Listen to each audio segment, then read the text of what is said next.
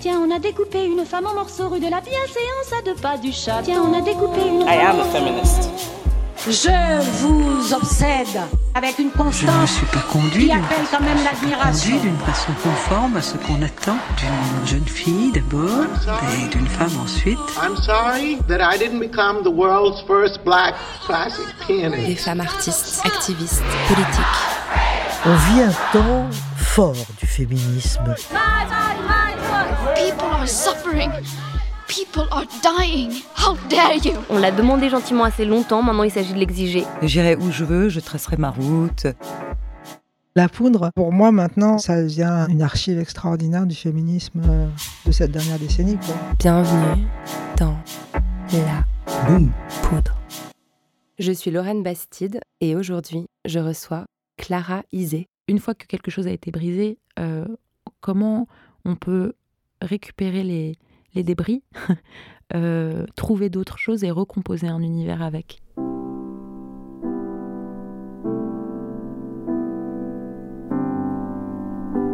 Bienvenue dans La Poudre, saison, euh, alors attendez, 2016, 2017, 18, 2023, oh my god, bienvenue dans La Poudre, saison 8. 8 c'est l'infini, non C'est ça? Je suis très heureuse de vous retrouver, vous les fidèles, vous les nouvelles et les nouveaux. Après une saison 7 où nous avons parlé d'humour, de rire, un été d'archives cinématographiques, j'ai envie cette saison de parler de musique dans tous ses états, lyrique, pop, électronique, scène, clip, label, et puis bien sûr art, création, solitude et exaltation. Cette saison aussi, on va se retrouver sur scène pour La Poudre Live, un nouveau format en public qui m'apporte beaucoup de joie et qui vous plaît aussi. Le prochain rendez-vous sera le 5 octobre avec Kalika et Yel à l'Alhambra à Paris. Et je vous promets que j'essaye de monter des choses en dehors de la capitale très bientôt.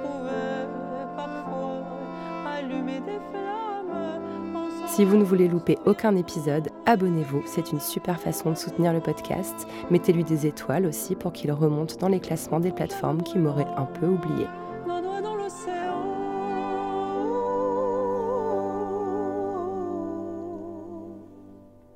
Bon, je crois que j'ai fait le tour des instructions de la rentrée. Je suis très heureuse de cette nouvelle saison à vos côtés. Il va se passer plein de choses pour moi, des livres, des projets, des changements. Alors restez en ligne et accrochez vos ceintures pour le premier épisode de la saison en compagnie de l'envoûtante Clara Isé. Qu'il fut pour ton rivage, ensemble, souviens-t'en, nous vécûmes un amour enivrant. Et j'ai gardé en moi ton océan.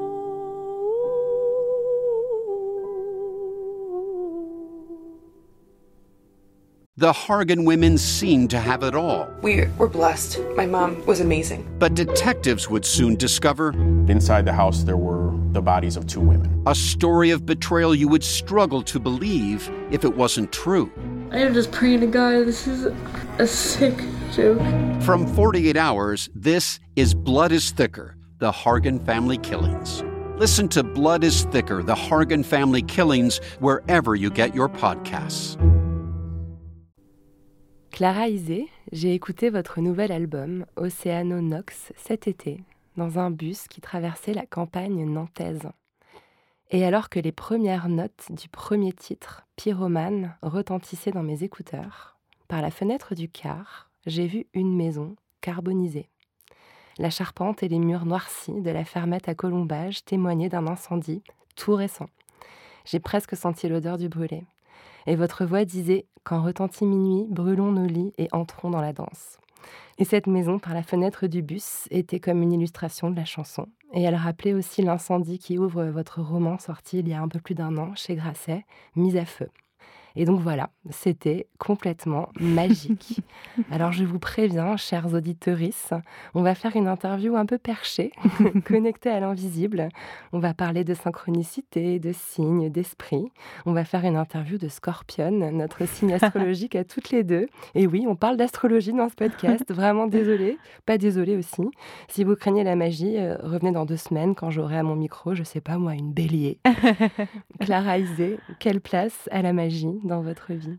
Euh, une place euh, une place importante, mais je dirais la magie comme l'envisagent les comme, comme l'envisagent les auteurs sud-américains, quoi. Garcia Marquez, le réalisme magique, où en fait, eux, ils ont un rapport à la magie que je trouve magnifique parce que c'est pas tellement un rapport à une magie ésotérique, c'est un rapport très concret à la magie, c'est-à-dire que chez eux, en fait, c'est l'imaginaire qui projette, qui projette des choses et en fait, à force d'imaginer les choses, elles, elles arrivent, quoi. Et donc, du coup, la magie, c'est plutôt l'espèce de foi qu'on pourrait avoir dans le pouvoir de transformation de l'imagination. Et ça, j'y crois très très très fort. Je pense qu'on appelle les choses. Une magie qui est dans le réel et qui n'est pas dans un espèce d'au-delà imaginaire, euh, comme on l'a rejeté beaucoup en Occident. Exactement, complètement, qui est dans un rapport très concret en fait. Très concret. ça me parle beaucoup aussi. Alors cet album, il est fou. J'ai reçu un lien d'écoute il y a quelques semaines. Je connais déjà par cœur. C'est votre premier album complet après un EP et un titre. Le monde s'est dédoublé, que nous sommes nombreuses et nombreux à avoir déjà usé jusqu'à la corde. J'ai entendu la chanteuse Pomme dire qu'elle l'avait écouté en boucle dans certains moments difficiles. C'est une chanson qui parle de dissociation, qui parle de traumatisme, qui parle de sortir de son corps momentanément pour survivre mieux.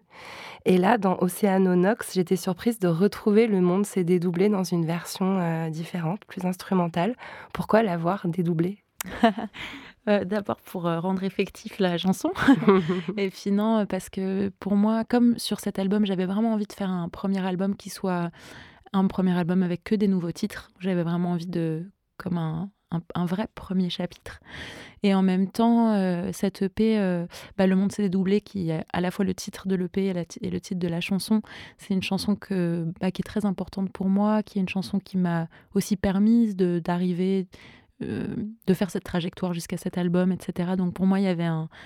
Il y avait un, c'était important qu'elle soit présente dans l'album. Et une des choses que je trouvais jolie, c'était de la, de la réarranger complètement parce que je trouvais que du coup ça tissait une trajectoire en fait pour les personnes en tout cas qui connaissent le P ou qui l'avaient écouté. Je trouve que c'est le fait de l'avoir réarrangé, euh, c'est comme si ça racontait une histoire entre les auditeurs et moi, entre euh, d'où je d'où je viens et, où je vais quoi. Qu'il y avait une qu'il y avait un fil ce truc très particulier que les gens ressentent en l'écoutant. Vous, vous, êtes au courant, vous avez reçu, j'imagine, des, des, DM, des messages. Enfin, vous avez senti cette euh, particularité. Ouais, sur ce titre-là, j'ai reçu des messages magnifiques et même euh, très émouvants parce que je, je pense que quand on compose ou quand on écrit, euh, souvent on le fait dans un espèce de demi dans une espèce de demi-inconscience, quoi. Sinon, on le composerait pas. Si on savait pourquoi on composait les choses, on le ferait pas. Et, euh, et du coup, c'est souvent c'est émouvant parce que les personnes qui partagent leur ressenti sur des chansons, euh, très souvent, ils nous donnent des clés de compréhension, nous. Euh, et sur Le Monde s'est dédoublé, c'était assez frappant, quoi. J'ai eu des messages qui m'ont qui m'ont vraiment bouleversée et où j'ai eu l'impression de, de comprendre mieux ce que c'était que cette chanson grâce à eux, quoi. C'est magnifique. Mmh. Vous venez de commencer la promo de cet album. Est-ce que pour l'instant ça va? Est-ce que vous vous sentez comprise? Est-ce que l'accueil vous, vous, effraie ou au contraire vous enthousiasme Non, je suis hyper contente. En fait, j'ai tellement bossé sur cet album. Ça fait quasiment cinq ans que je suis dessus. Et du coup, euh, mmh, c'est l'aboutissement d'un très long processus. Et c'est vrai que que c'est hyper émouvant euh, de savoir que bah, qu'il va être partagé bientôt. Et du coup, forcément, les promos, c'est aussi les premiers retours, c'est les premières personnes qui les ont écoutés avant que ça sorte. Donc moi, ça m'émeut vachement. Et d'autant plus que je pense que comme j'ai beaucoup bossé aussi sur les clips, etc., jusque même la fin août, je, travaillais sur euh, le montage, l'étalonnage du dernier clip. Du coup, j'étais vraiment le nez dans le guidon. Et du coup, depuis la fin de, de l'étalo, c'est un peu la première fois que je réalise que c'est vraiment qui va sortir là, là. et, euh, et, du coup, ça me fait peur, mais ça me fait peur dans.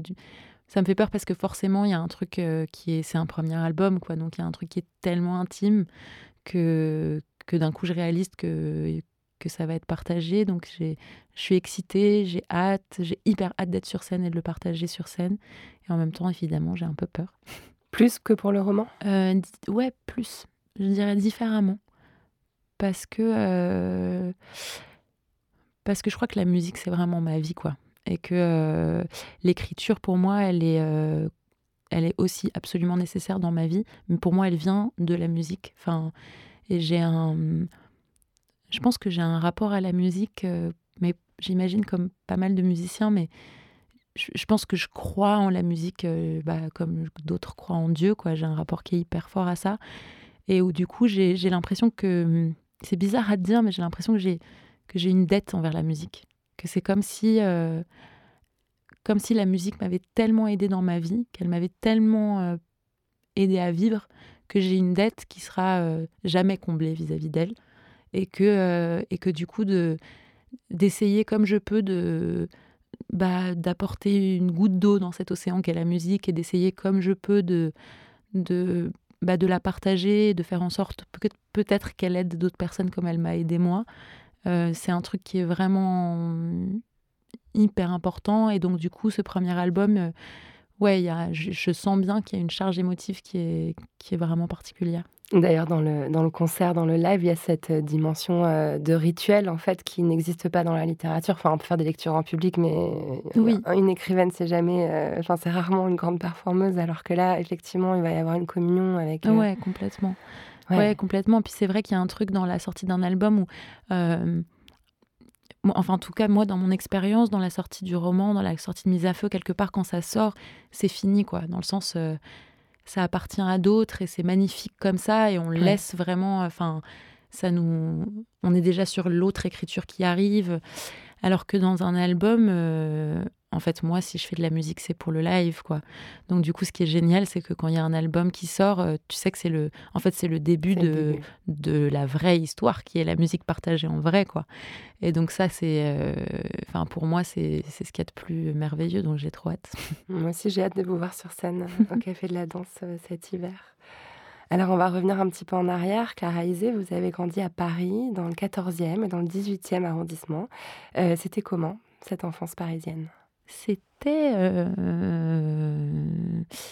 euh, ah, j'ai des... En fait, j'ai un rapport, comme pas mal de gens, j'ai un rapport à mon enfance qui est... Il y a des bribes de moments très très beaux. Il y a des espèces d'éclats comme ça, des souvenirs très forts qui sont beaucoup liés à bah, et à des choses intimes et à des, euh, des souvenirs de musique. Et, euh, et voilà, puis il y a aussi des choses dont je préfère ne pas me souvenir et où je suis ravie de plus y être. et le fait de grandir à Paris euh... Et le fait de grandir à Paris, euh, bah moi c'est du coup c'est une ville que j'ai adorée quoi. Je pense que je pense que je ne sais pas si j'aurais aimé cette ville si je j'y avais pas grandi, mais du coup j'ai vraiment un rapport à cette ville qui est un truc où ouais, j'ai besoin souvent d'en partir, comme beaucoup, mais il y a toujours quelque chose qui me rappelle à cette ville et l'enfance. L'enfance à Paris, c'était quand même une enfance, euh, euh, bah, notamment où, euh, où mes parents m'amenaient voir des concerts, ou ou je sais pas, des souvenirs de gamins, quoi, mais d'école, de trucs. Non, j'ai bien aimé l'enfance à Paris. Vos, deux parents, dans votre enfance, étaient dans le monde de l'art et de la culture. Votre père, peintre, votre mère, écrivaine, philosophe.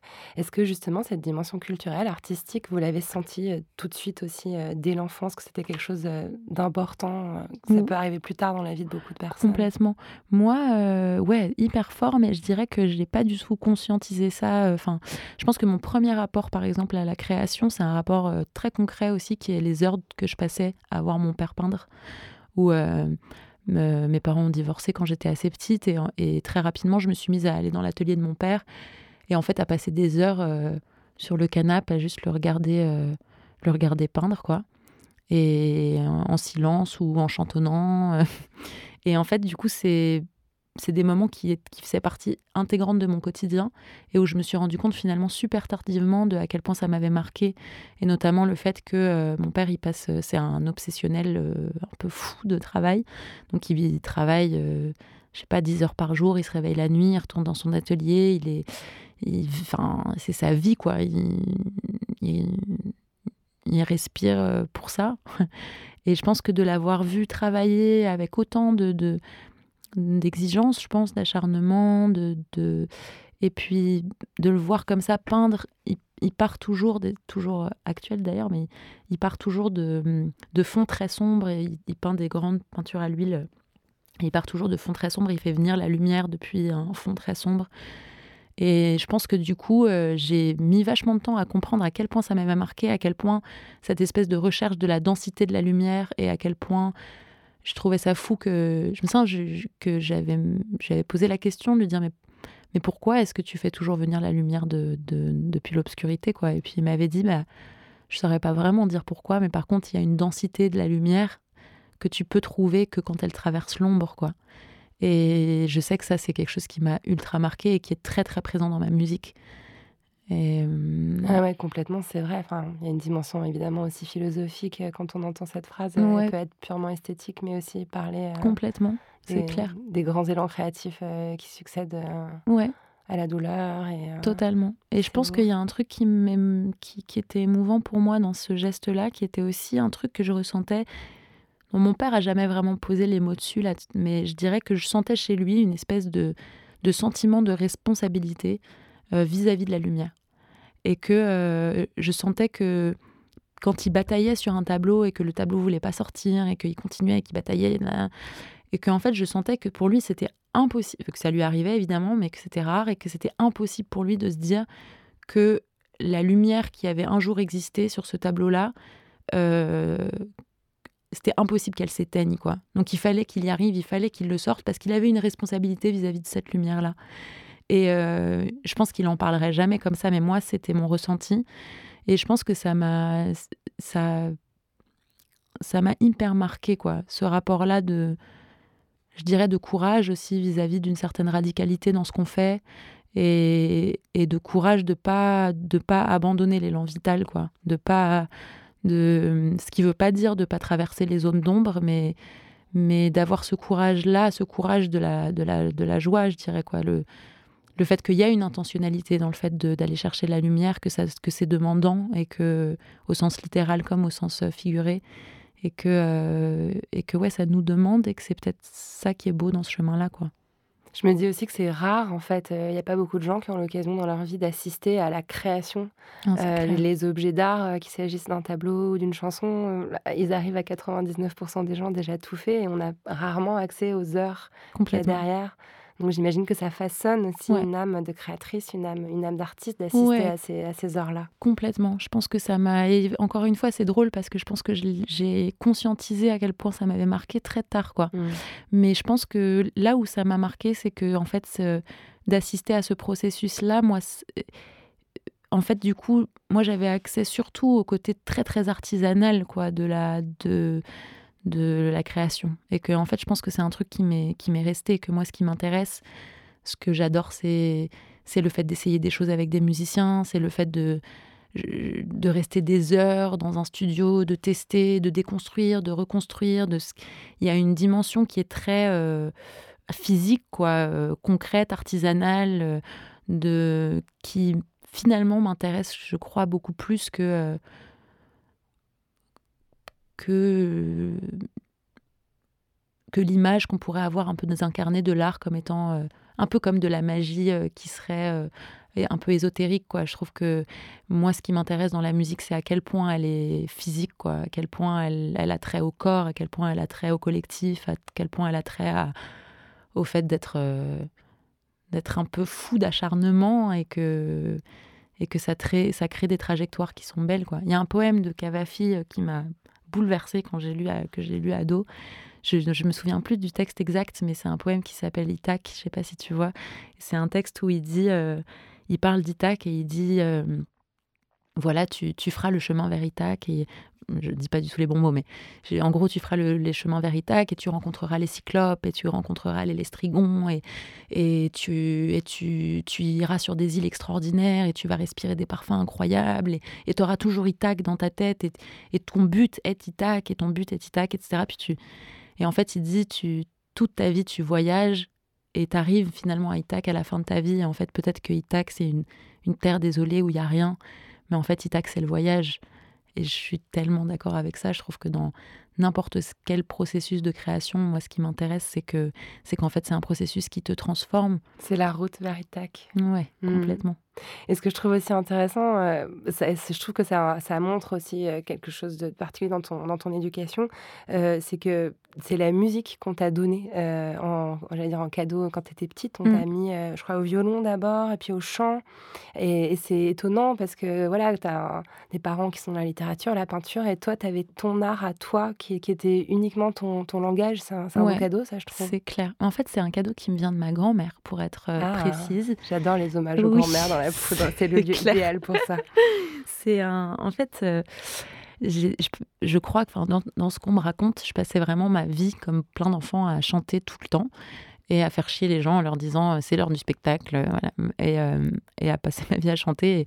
Et, en fait, quand, bah, quand mes parents ont divorcé, donc j'avais 6-7 ans, et ma grand-mère, qui était ma grand-mère maternelle, elle me voyait chanter tout le temps et elle s'est dit il faut faire un truc parce que c'était un peu comme souvent les divorces c'était un peu c'était un peu violent et du coup elle, elle s'est dit faut faut faire un truc avec cette petite là et du coup c'était trop mignon parce que en fait elle a rencontré une femme qui a été moi c'est voilà c'est la c'est une des femmes les plus importantes de ma vie qui a été ma professeure de chant pendant des années. Et en fait c'est ma grand-mère qui l'a rencontrée. Et ma grand-mère elle devait avoir 70 ans quoi un truc comme ça. Elle a rencontré cette femme qui avait le même âge et qui était en fait une prof de chant euh, classique euh, assez connue, qui faisait surtout travailler des chanteurs déjà hyper euh, rodés et tout et tout. Sauf qu'elle avait une petite fille de mon âge et à qui elle voulait donner des cours de chant. Et du coup, quand ma grand-mère lui a parlé, elle lui a dit bon bah euh, viens avec Clara un jour, puis on va essayer de faire un cours de chant avec ma petite fille, puis on verra bien quoi.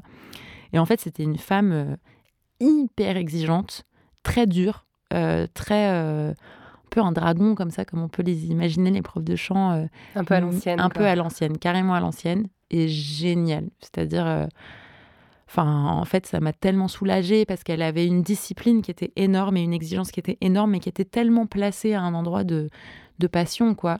Que en fait, elle m'a complètement transmis ça et que et que et qu'en fait très rapidement, c'est devenu un- une figure importante pour moi. Je lui ai demandé si je lui ai demandé si je pouvais arriver le matin, écouter tous les cours. Je, je partais le soir tard.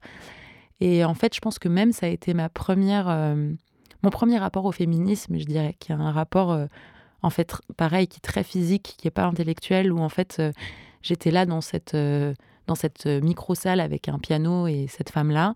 Et puis, il y avait des, des meufs qui débarquaient, qui, et en fait, qui, toute l'heure, elle était consacrée à ce que leur, leur voix prenne toute la place et le plus de place possible. Et en fait, et pas que ça, évidemment, avec énormément de travail sur la technique, sur, mais d'un coup, pour euh, l'enfant que j'étais, c'était un truc de dingue. C'était, je, me disais, mais, enfin, ça m'a, ça m'a frappé d'entendre ces corps de femmes euh, avec autant de, de puissance, de coffre, euh, d'espace pour, pour.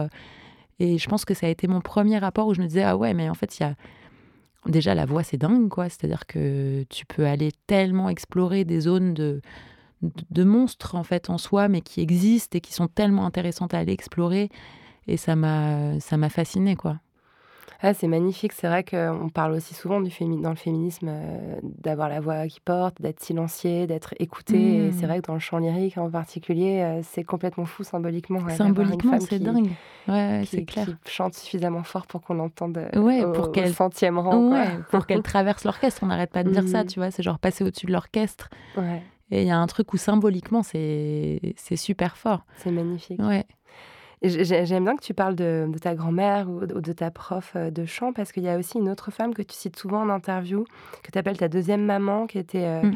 euh, un, un peu ta, ta nounou euh, Ouais. colombienne, qui te parlait en espagnol. ouais C'est une langue qu'on retrouve dans ton travail, euh, dans plusieurs de tes chansons. Et je trouve que c'est chouette que tu parles de ces femmes qui sont souvent dans l'ombre. En fait, on, on est nombreux, nombreuses à avoir été dans l'enfance accompagnées par, Ouais. par des femmes souvent issues de l'immigration. Et euh, pourquoi tu, tu parles d'elle Pourquoi elle est si importante dans Parce qu'elle m'a vraiment ultra marquée. Enfin, euh, c'est en fait c'est vraiment ma deuxième mère quoi, dans le sens où elle m'a elle m'a élevée. Je passais je passais mon temps avec elle. Euh, ma mère, elle voyageait beaucoup, donc je donc en fait c'était vraiment euh, c'était ma première oreille. euh, c'était elle me racontait toutes ces histoires.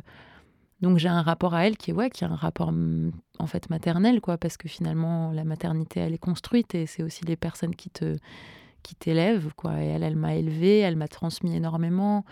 Elle avait, euh, bah justement, je pense qu'elle, elle, elle était hyper croyante par exemple. Elle, euh, elle avait un rapport, euh, elle était catholique, hyper pratiquante et tout. Et du coup c'est drôle parce que je me rends compte que moi, du coup, je, je, priais avec elle. Donc, enfant, j'étais hyper croyante, mais c'était que des prières en espagnol. Euh, et donc, euh, et avec un rapport hyper superstitieux. Et en fait, je me rends compte que c'est un rapport que j'ai gardé dans la musique. C'est-à-dire que je pense qu'à un moment donné, j'ai, j'ai perdu la foi telle que elle l'envisageait, quoi, dans, dans le côté catholique ou en Dieu. Ou... Mais qu'en fait, ça a été complètement switché par la musique. C'est-à-dire que le, l'engagement euh, émotionnel que j'avais enfant dans, dans ce truc-là a complètement été remplacé par la musique, quoi. Une ferveur. Ouais, exactement. et je me souviens, elle m'avait dit un truc trop beau d'ailleurs. Elle m'avait dit, euh, je sais, j'étais vraiment petite et je lui avais dit, mais Rosario, euh, c'est quoi Dieu? Enfin, genre. Et elle avait un peu réfléchi. Elle m'avait dit, c'est l'amour. Et moi, je m'étais dit, mais putain, mais du coup, pourquoi les gens y croient pas en Dieu? Enfin, c'est absurde. Tu vois, on sait tous que l'amour, ça existe. Et, et en fait, aujourd'hui, mon rapport à l'amour, c'est un rapport euh, à la musique. Je pense qu'il y a, rien qui me connecte autant à un espèce d'amour euh, un peu fou, quoi, un peu absolu que, la musique. Mmh. Il y, a ce truc aussi de la langue que je trouve intrigant euh, dans, dans, Mise à feu. les, deux enfants que tu mets en scène, euh, un, frère et sa sœur, euh, ont, leur propre langue, un langage des oiseaux qui ne peut pas être compris des autres, surtout pas des adultes. Mmh. Là, il y a cette nounou qui te transmet une, langue que tu utilises encore aujourd'hui, qui est l'espagnol. Est-ce qu'il y avait ce sentiment, en fait, d'être dans une espèce de bulle d'incompréhension dans ton enfance ou de, mmh. de, de pouvoir peu communiquer avec le reste du monde? Euh, ouais, je dirais que en fait j'avais une relation bah, comme euh, comme c'est aussi un peu dans le roman, mais j'avais une relation très forte avec mon frère qui a un an et demi de moins que moi. Et, euh, et je pense que ouais, on a eu on a eu une enfance qui était quand même euh, assez violente. Et je pense qu'on s'est on s'est tous les deux complètement protégés gamin d'abord en inventant cette langue qui s'appelait la langue du monde quand on était petit et qui on avait vraiment inventé un vocabulaire, etc. Et on se parlait, euh, c'était un peu notre, notre langue de code, quoi. Et en fait, euh, je pense que c'est ce que j'ai été chercher moi dans la musique mmh. et aussi dans l'écriture de la poésie, mais, mais c'était, c'était un endroit de refuge, en fait. C'était un endroit où d'un coup, euh, il y avait plus de conflits.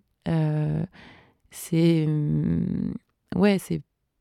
La musique, s'il y a bien une chose qui nous réunit et qui est vraiment un langage qui réunit, c'est c'est la musique, quoi. Donc je pense que c'était, euh, c'était, il y, avait cette idée de, ouais, de d'aller se protéger dans un langage qui nous trahirait pas, quoi. Une bulle. Ouais.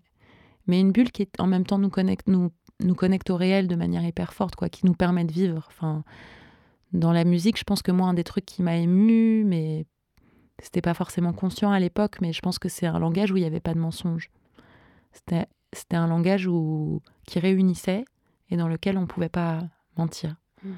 Et, euh, euh, et c'est un cadeau. Here's a cool fact a crocodile can't stick out its tongue. Another cool fact you can get short term health insurance for a month or just under a year in some states. United Healthcare short term insurance plans are designed for people who are between jobs, coming off their parents' plan, or turning a side hustle into a full time gig. Underwritten by Golden Rule Insurance Company, they offer flexible, budget friendly coverage with access to a nationwide network of doctors and hospitals. Get more cool facts about United Healthcare short term plans at uh1.com. Est-ce que tu es née femme ou est-ce que tu l'es devenue Eh ben, euh, je pense que je le suis devenue. euh, en fait, je trouve que c'est une question qui est tellement complexe parce qu'on est, on est tellement construite. Euh, on apprend tellement ce que c'est que la féminité que je trouve que c'est très très difficile de démêler ce qui est euh, du féminin en dehors de la féminité quoi. Et que euh, et que c'est marrant parce que par exemple euh, j'ai sorti Douce du coup qui est, qui est une des chansons de l'album et qui est sortie avant l'été. Et dans Douce je parle de ce de et puis je pense que c'est une chanson qui parlait de cette espèce de d'injonction qu'on a à la douceur quand on est élevé en tant que femme et qui souvent est une injonction à en fait une fausse douceur qui n'est pas de la douceur, qui est une injonction à en fait à pas déborder, à pas déranger, à pas heurter, euh, à arrondir les angles, à, mettre de l'eau dans son vin, enfin une phrase que j'ai entendue 78 000 fois dans mon enfance et je pense qu'on est pas mal. Calme-toi. Mais du coup, je pense que c'était une manière de... Parce que je, je crois qu'il y a une, une immense puissance de la douceur. Et que euh, moi cette chanson c'était une façon de, de, me réconcilier en fait avec la douceur. C'était une façon de dire mais mais en fait pour pouvoir se l'approprier il faut il faut accepter qu'elle puisse coexister avec la colère il faut accepter qu'elle puisse coexister avec euh, avec d'autres émotions et qu'elle est d'autant plus forte et belle et puissante quand euh, quand elle coexiste avec ces, ces choses là qui nous habitent. Et du coup et par exemple cette chanson j'ai eu l'impression qu'elle parlait de elle parlait de, de comment on essaye de pas céder sur son désir. C'est-à-dire comment on essaye de, de suivre le fil rouge qui nous habite et de, et de repousser un peu les, les, les murs du réel pour, euh, pour respirer un peu plus grand. quoi. Et que, en fait, le fait que j'ai été élevée comme, comme femme dans cette société-là, ça me fait parler de certains sujets sûrement différemment.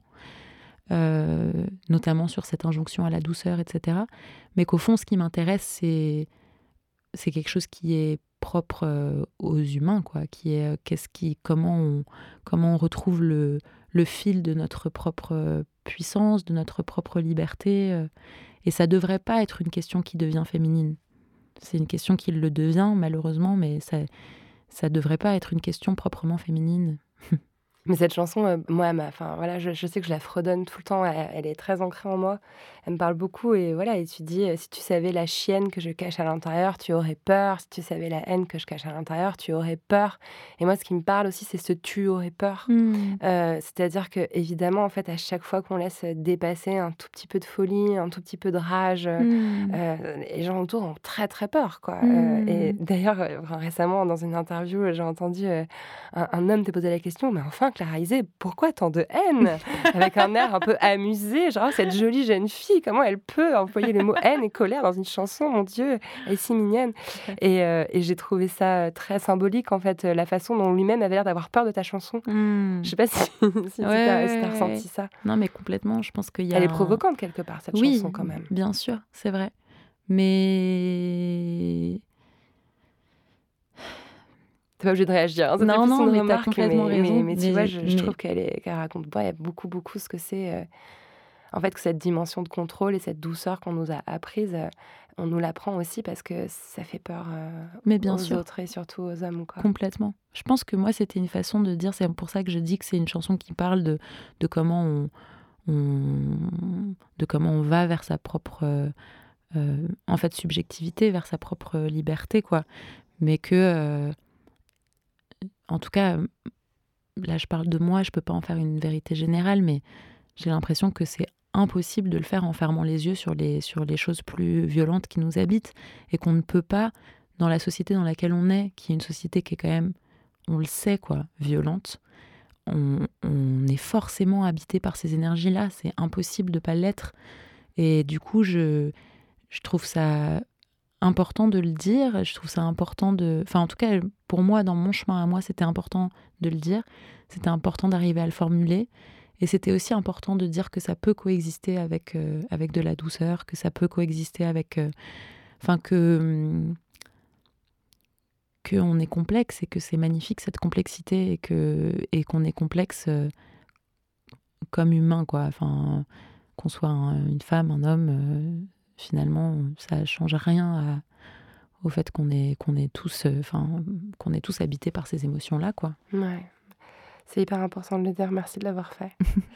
euh, donc, tu étais une artiste, tu as fait de la musique, mais tu étais aussi une excellente élève, brillante. Tu as fait une hippocane, tu as fait un master en philosophie à la Sorbonne. Ton sujet de thèse, c'était euh, l'événement chez Alain Badiou.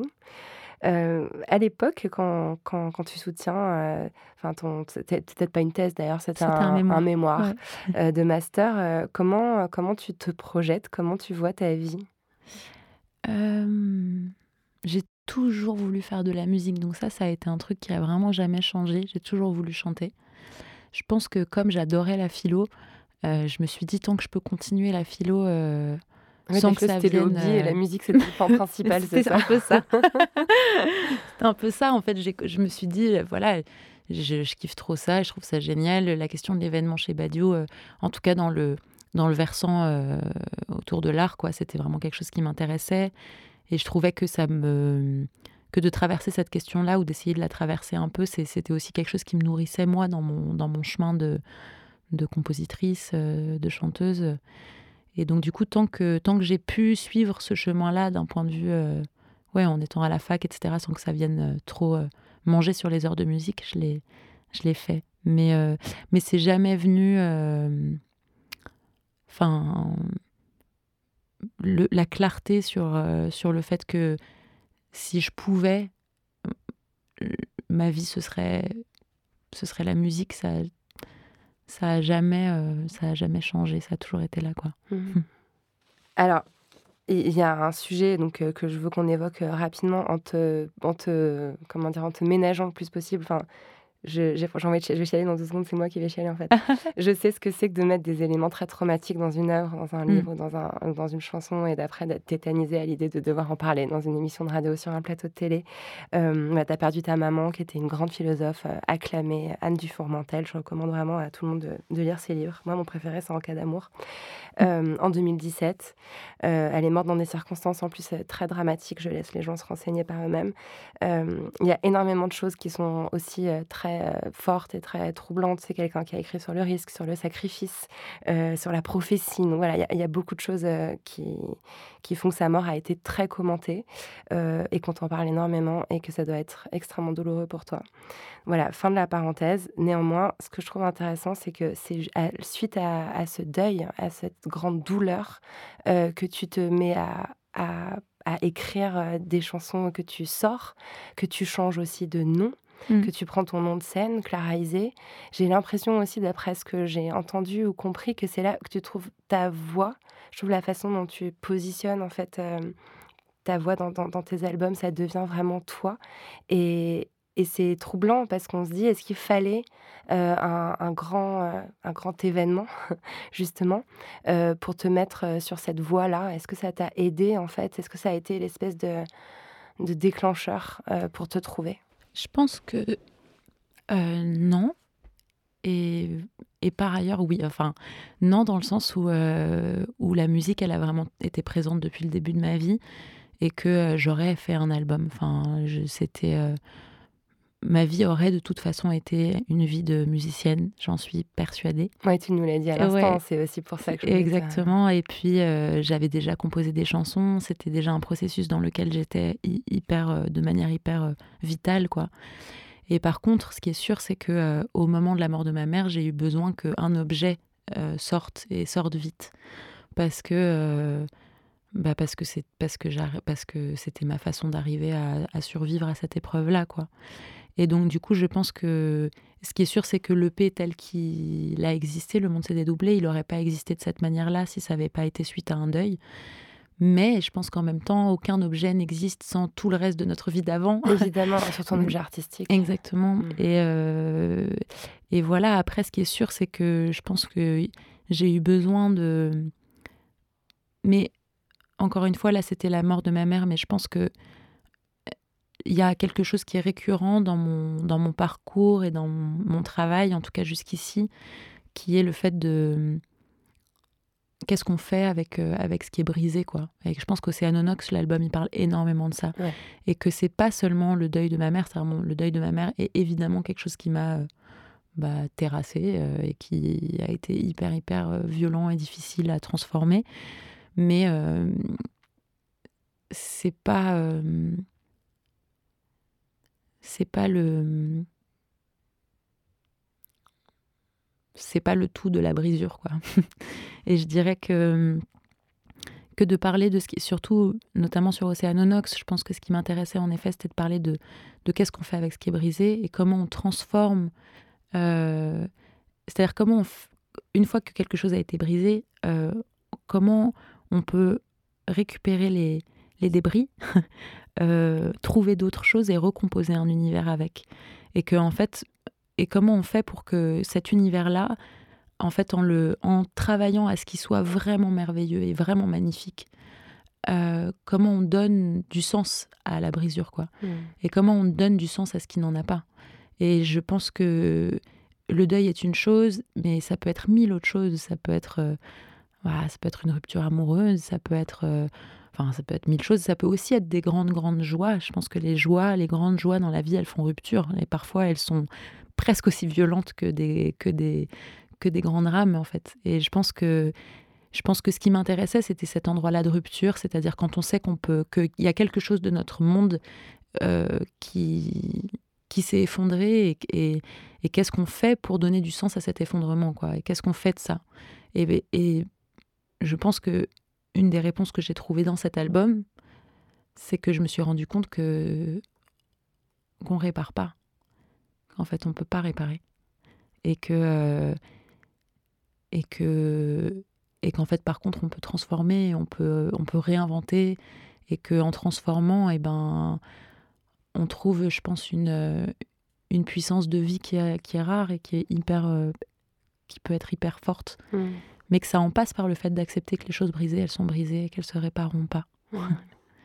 J'aime, beaucoup cette image. euh, Enfin, je me dis en fait qu'au fond, euh, tu t'étais tellement programmé à, voilà, créer que finalement, tu as, ramassé les brisures qu'il y avait à tes pieds à ce moment-là. Ça aurait pu être une autre brisure. Mais je pense que c'est aussi. euh, Enfin, si cet album il rencontre, enfin, si les gens se liquéfient en écoutant Le Monde s'est dédoublé, c'est que tu as aussi ramassé quelque chose qui était tellement puissant et, tellement. euh, c'est l'authenticité en fait du, du vécu qui fait la, la qualité de, de l'art et, et la communion euh, ritualisante que tu décrivais au début, presque religieuse qui peut exister C'est vrai. autour de la musique. Enfin, en tout cas, moi, je crois que ce qui est intéressant dans, quand on part euh, de, d'expériences euh, intimes, c'est pour ça que la mort de ma mère, elle est évidemment complètement euh, très importante dans ma vie et donc dans mon parcours en tant que musicienne. Mais, euh, mais je pense que le- on écrit depuis l'intime parce que quelque part, on, on a que ça. Mais que, euh, mais que ce qui est intéressant, c'est quand ça dépasse l'intime, sinon ça n'a aucun intérêt. Ouais.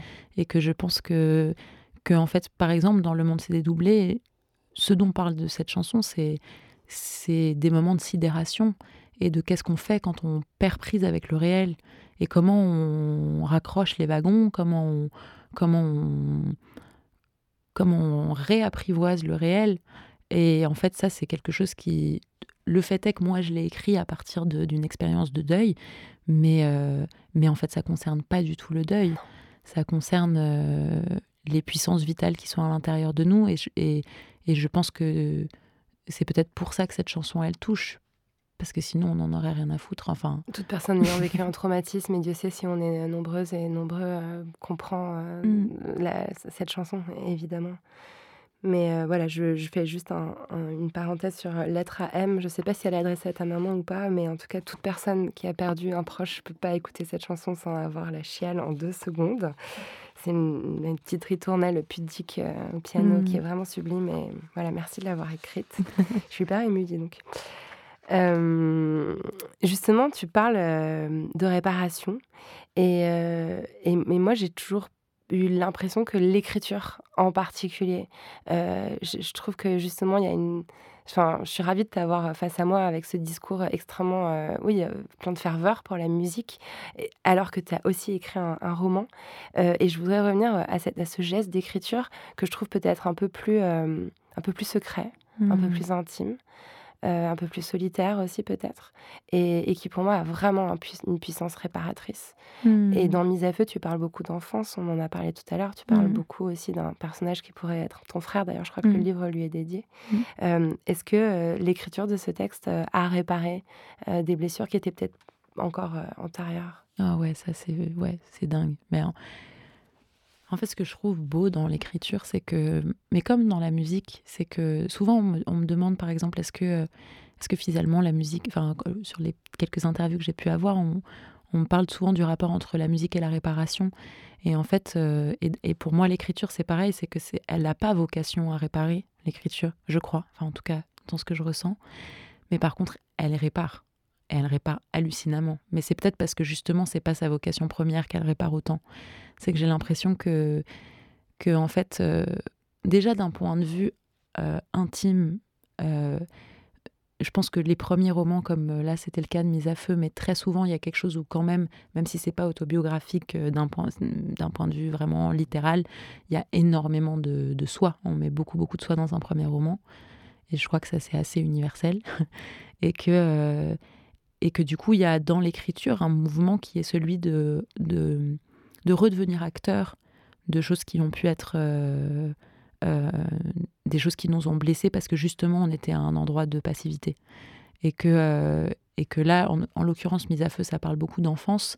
Et je pense que dans l'enfance, il y a des choses qui sont vécues, qui sont ils sont parfois très douloureuses et qui restent très douloureuses parce qu'on est dans un parce qu'on est dans une position d'enfant et donc du coup en tant que position d'enfant très souvent on reçoit les choses et on a on a peu la main euh, on a peu une main active sur ce qui se passe autour de nous. Et je pense que dans l'écriture il y a cette euh, il y a cette euh, il y a ce pouvoir quand même assez magnifique qui est le fait de d'écrire une histoire de dire je et et de et en fait de en étant fidèle, je pense à, à un personnage qu'on invente ou qu'on en fait, à un moment donné, le personnage prend son envol, sa dynamique à lui, son, son ou sa euh, trajectoire, qui fait qu'on est obligé de suivre ce personnage et que, en fait, euh, finalement, ce personnage-là, parfois, vient réparer des choses de soi, même si c'est pas euh, le, le, le but euh, premier de, l'écriture. quoi. Il te prend par la main et il t'emmène en fait à un endroit que tu n'avais pas forcément prévu d'aller explorer. Quoi. Complètement. complètement. Je pense aussi dans l'écriture, il y a le fait de de, de, figer la pensée. J'ai l'impression aussi que le simple geste, euh, enfin, nos pensées nous traversent. C'était l'obsession de Virginia Woolf et je suis désolée mmh. par Virginia Woolf.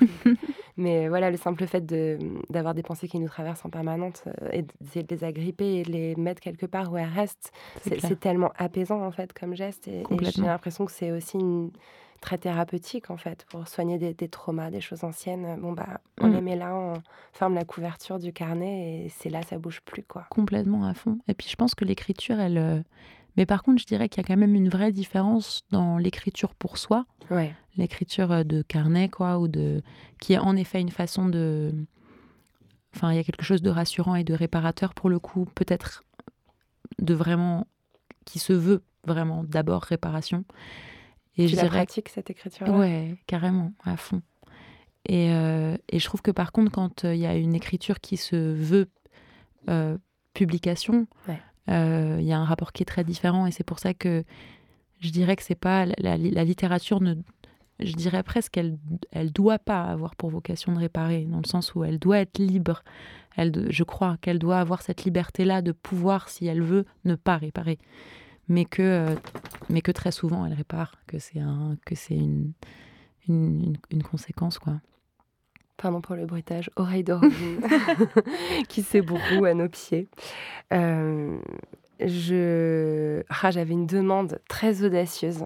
Je ne sais pas si je la formule ou pas, Clara. Franchement, tu m'envoies bouler, mais euh, moi, il y en a une. en fait, je m'attendais pas à ce que ce soit ma préférée. Je me rends compte que c'est celle que je remets tout le temps, c'est Souveraine. Ouais.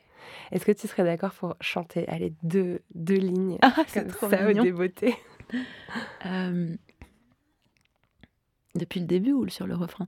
Le refrain, peut-être, si tu veux. Vous êtes souveraine, vous êtes souveraine, vous êtes souveraine, femme qui côtoyait la haine. Vous êtes souveraine, vous êtes souveraine, vous êtes souveraine, femme qui côtoyait la haine. Oh, trop contente, merci pour ce petit cadeau. Il y a, dans cet album au moins deux chansons d'amour adressées à des femmes. Ah, ouais. Ah, j'en ai entendu deux, moi. Ah, c'est Il y en a une que j'entends un peu genrée au féminin, même si c'est pas. En tout cas, il y en a une, c'est sûr. Ouais. Euh, et, et c'est rare ce genre de titre. Ouais. Il y en a peu dans, la, dans, dans, le catalogue euh, de la pop musique euh, francophone. Euh, c'est des titres en plus qui sont euh, explicites, mmh. qui sont sexuels, qui sont torrides. Et franchement, ça fait tellement du bien que ça existe parce qu'il y a tellement de chansons de cul hétérosexuelles que why not? Est-ce que c'était important pour toi qu'elle soit écrite cette chanson? Ouais, alors pareil, c'est Vraiment, ces chansons, elles ont été tellement écrites depuis un endroit intime, fragile aussi, que j'ai pas eu. Enfin, cette chanson, c'était pas une idée préconçue, quoi. Je l'ai écrite parce que euh, j'ai vécu ma première histoire d'amour, je l'ai vécue avec une fille qui s'appelait Adèle, qui a été mon premier amour, et que euh, un an après notre rupture, j'ai eu besoin d'écrire cette chanson. C'est une des premières chansons qui a été écrite de l'album. et j'ai eu besoin de l'écrire. J'étais j'étais dans, dans, dans un endroit que j'adorais, le dernier jour sur un piano, et j'ai composé cette chanson. Et, elle était importante pour moi parce que c'était. Pour moi, c'est une des plus jolies chansons de rupture de l'album. En même temps, c'est une des plus jolies chansons d'amour de l'album. Et voilà, pour moi, comment dire C'était d'abord une chanson d'amour qu'il fallait que j'écrive parce que, euh, parce que j'avais besoin de l'écrire pour euh, rendre hommage à cet amour-là que j'avais vécu. Et il se trouve que c'était avec une femme et que du coup, euh, ben, c'est une chanson qui lui est dédiée. Mais, mais c'était. en fait, ce serait trop beau que ce soit que ce soit pas une question, enfin que ce soit évidemment mais en même temps ça l'est et c'est oui, je trouve que c'est super euh, chouette ah bien sûr bien sûr euh, enfin pour avoir euh, aussi enfin voilà parfois on se croise dans des soirées organisées par Mélissa Fulpin qui est une personne qui, qui t'accompagne sur tes albums qui est très engagée sur les questions féministes où on croise voilà pas mal de femmes de la scène queer. Et en fait je trouve ça aussi super Évidemment qu'il faudrait que ce soit pas. Non, non, c'était pas du tout contraire. Je trouve ça non, génial que tu me la poses la question. Totalement raison. C'était juste en soi, c'est vrai que je me dis, c'est drôle parce que elle a vraiment été écrite comme une chanson d'amour pour quelqu'un que j'ai adoré. Qu'elle est, est, sublime et qu'elle s'écoute, euh, voilà. Mm. mais, mais voilà, je me dis, bon, bah, c'est bien. Ça va faire aussi, je pense, du bien à énormément de femmes euh, d'avoir pouvoir écouter une chanson en mmh. n'ayant pas besoin de féminiser dans sa tête. Ouais, ouais, c'est clair. les adjectifs. J'ai eu d'ailleurs, j'ai eu des super jolis retours sur cette chanson. Ça m'étonne C'est vrai que ça m'a vachement, ça m'a vachement ému. Mmh. Ça m'étonne pas. Clara Isé, est-ce que tu as accès à ta chambre à toi? À ma chambre à moi? Euh, Oui, mais alors elle est tout sauf dans ma vraie chambre. ah, intéressant. Elle est où? Eh ben, euh, je crois que je la, construis un peu partout dès que je peux. Euh. Je pense que j'ai du mal avec. Euh, j'ai toujours été incapable, par exemple, de mettre un bureau, d'écrire un bureau, de considérer ma chambre comme un endroit rassurant, par exemple. Je sais que une chambre à soi dans, dans, dans l'idée de Wolf et dans l'idée de d'avoir un espace à soi protégé dans lequel on puisse créer, dans lequel on puisse être, euh, être, euh, être euh, libéré des injonctions aussi autres. C'est quelque chose dont je rêve, mais je pense que je suis pas encore du tout en paix avec ça. Ou je pense d'abord, j'ai beau appeler mon album Océanonox, c'est peut-être sûrement pour ça, mais j'ai assez peur de la nuit. Ah. Ouais. Ce qui fait que, évidemment, je suis très noctambule parce que je, je repousse toujours le moment d'aller d'aller dormir. Et, euh, et pendant j'en fais moins maintenant, mais pendant longtemps, je faisais des terreurs nocturnes beaucoup. Euh. donc j'ai une relation au sommeil qui est une relation de d'amour-haine. Euh, Où à la fois, je sais que la, la puissance des rêves, le, lien aux rêves et tout, c'est quelque chose qui, qui est très important pour moi, qui m'inspire à plein d'endroits et tout. Et en même temps, vraiment, la nuit, j'ai une relation un peu complexe. Et donc, du coup, la chambre, c'est aussi un espace qui est que j'essaye d'apprivoiser doucement, mais qui n'est pas un, espace évident pour moi. J'adore la philosophe qui entend littéralement le mot chambre. En ah fait, c'est marrant. Non, mais c'est fou parce que quand on pose, enfin, quand je pose cette question, euh, voilà, tout le monde parle de la pièce à soi. Oui, oui. chambre à soi, c'est une traduction qui est complètement fausse. Oui, je sais qui est complètement fausse. Parce qu'en anglais, c'est room. Mm. Donc, euh, et je trouve ça super qu'on parle de sommeil et, mm. euh, de lit dans, dans le oui, parce qu'il y, y, a ce truc de, du rapport à, au lieu intime, quoi, qui t'est intime. Complètement. Et je sais que moi-même, tu vois, j'ai j'ai, tu vois, quand j'ai écrit mon roman, par exemple, je suis incapable d'écrire dans une pièce euh, qui soit une pièce, par exemple, à moi, euh, pour lequel, où je ferme la porte et où, et où j'écris, tu vois.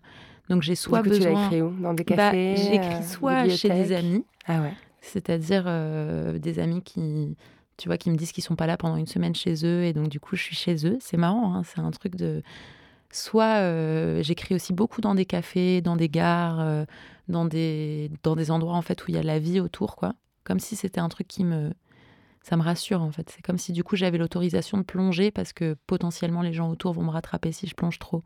Ce qui est une peur enfantine euh, absurde, mais, mais qui est une peur bien, bien chevillée. et, et par exemple, le roman, j'ai c'est un des plus beaux moments de ma vie, je pense. C'est à la fin de l'écriture du roman. Euh, je devais aller euh, finir euh, une semaine, je devais travailler sur les corrections, qui, moi, personnellement, c'est l'étape que je préfère dans l'écriture, où je sais que le fait d'écrire et de plonger, c'est nécessaire, mais c'est douloureux pour moi, cette, cette période-là. Alors qu'une fois que le premier jet est sorti et qu'il y a un travail de réécriture, c'est le soulagement, c'est le moment que j'adore. Et en l'occurrence, du coup, j'étais partie en Italie euh, chez une amie qui a une, une, maison sur une île en Italie. Et du coup, j'étais censée y aller euh, 3-4 jours. Et en fait, il y a eu l'annonce du deuxième confinement. Oh, Et du coup, j'ai été confinée sans le prévoir pendant un mois sur cette île, où du coup, j'ai fini mon roman là-bas. Et je pense que c'est la première fois que j'ai fait cette expérience justement peut-être de chambre à soi, dans le sens hmm. où, mais qui devait en passer par le fait d'être chez quelqu'un d'autre. Que ce soit accidentel aussi. Exactement, que ce soit accidentel et que et que aussi euh, c'était une c'était incroyable parce que c'était sur une île, donc euh, j'écrivais toute la journée, puis après j'allais euh, j'allais dans une crique et j'allais me baigner, c'était un truc de fou quoi. Ça a l'air bien. C'était magique. c'est vraiment parfait, je prends. Clara Isé, ça évoque quoi pour toi, la poudre? Eh ben, ça évoque beaucoup de nuits à écouter tes podcasts et, à écouter, euh, et à écouter des, bah, des femmes euh, très puissantes et intéressantes parler de leur parcours. Moi, ça m'évoque ça. Bah, merci de, de t'être ajouté à la liste. merci infiniment, Clara. Merci.